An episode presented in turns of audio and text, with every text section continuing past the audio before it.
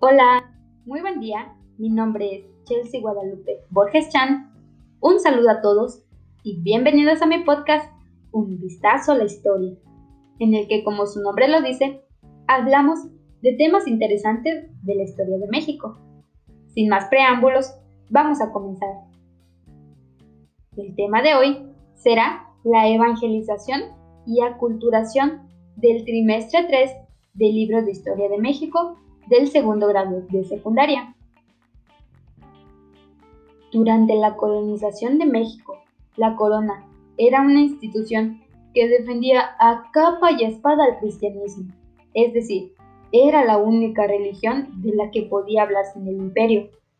Esto hacía que la monarquía debía procurar que todos fueran evangelizados e hicieran la catequesis.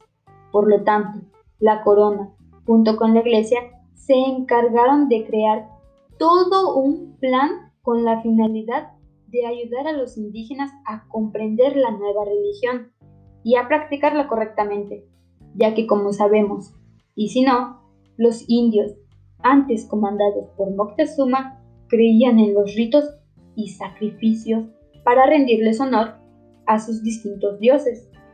Por ejemplo, para provocar la lluvia, inmolaban niños porque creían que sus lágrimas tenían una virtud mágica, o los ritos en honor del dios del fuego, que para ellos tenían una incomparable belleza bárbara. Por esto, tan solo un grupo de sacerdotes, que eran los que acompañaban a Cortés, no eran suficientes para la cantidad de indígenas a su cargo. Pero como la corona podía elegir obispos por medio del real patronato y tenían la capacidad de patrocinar misiones que se encargaran de evangelizar los territorios recién conquistados, fue de esta manera que en 1524 llegaron los primeros 12 franciscanos comandados por el fray Martín de Valencia.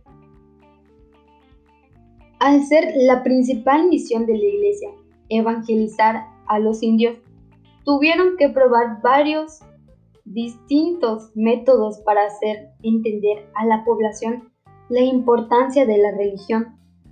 Para los indígenas, la idea de que existiera un solo Dios en el cual creer era un tema un poco conflictivo, pues como mencionamos anteriormente, estos eran politeístas.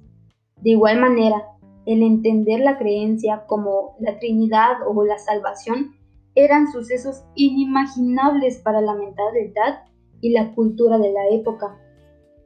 Algunas de las estrategias más utilizadas eran las representaciones autosacramentales o obras de teatro que tenían contenido religioso. Este hacía más fácil la comprensión del cristianismo, pues el idioma también solía influir en el proceso de comunicación. Los misioneros y sacerdotes tuvieron que aprender las distintas lenguas indígenas para poder predicar. Igualmente, la construcción de imágenes facilitaba la incorporación de la nueva religión. Estas estrategias pedagógicas fueron la base para que se desarrollara la religiosidad sistecrática. Este tipo de creencias mezclan la doctrina católica con rituales y creencias mesoamericanas. Y es el signo de identidad de varios pueblos y comunidades en la actualidad. Esta religión nació durante la época virreinal y se fue construyendo con base en elementos provenientes de España y locales. Este proceso llevó su tiempo. Fue cuestión de paciencia para que la corona lograra su objetivo. Esto ha sido todo por el día de hoy. Muchas gracias por haber prestado atención. Espero que el contenido haya sido de su ayuda y entretenimiento. Nos vemos en un nuevo capítulo. Esto ha sido todo. De un vistazo a la nueva historia. Adiós.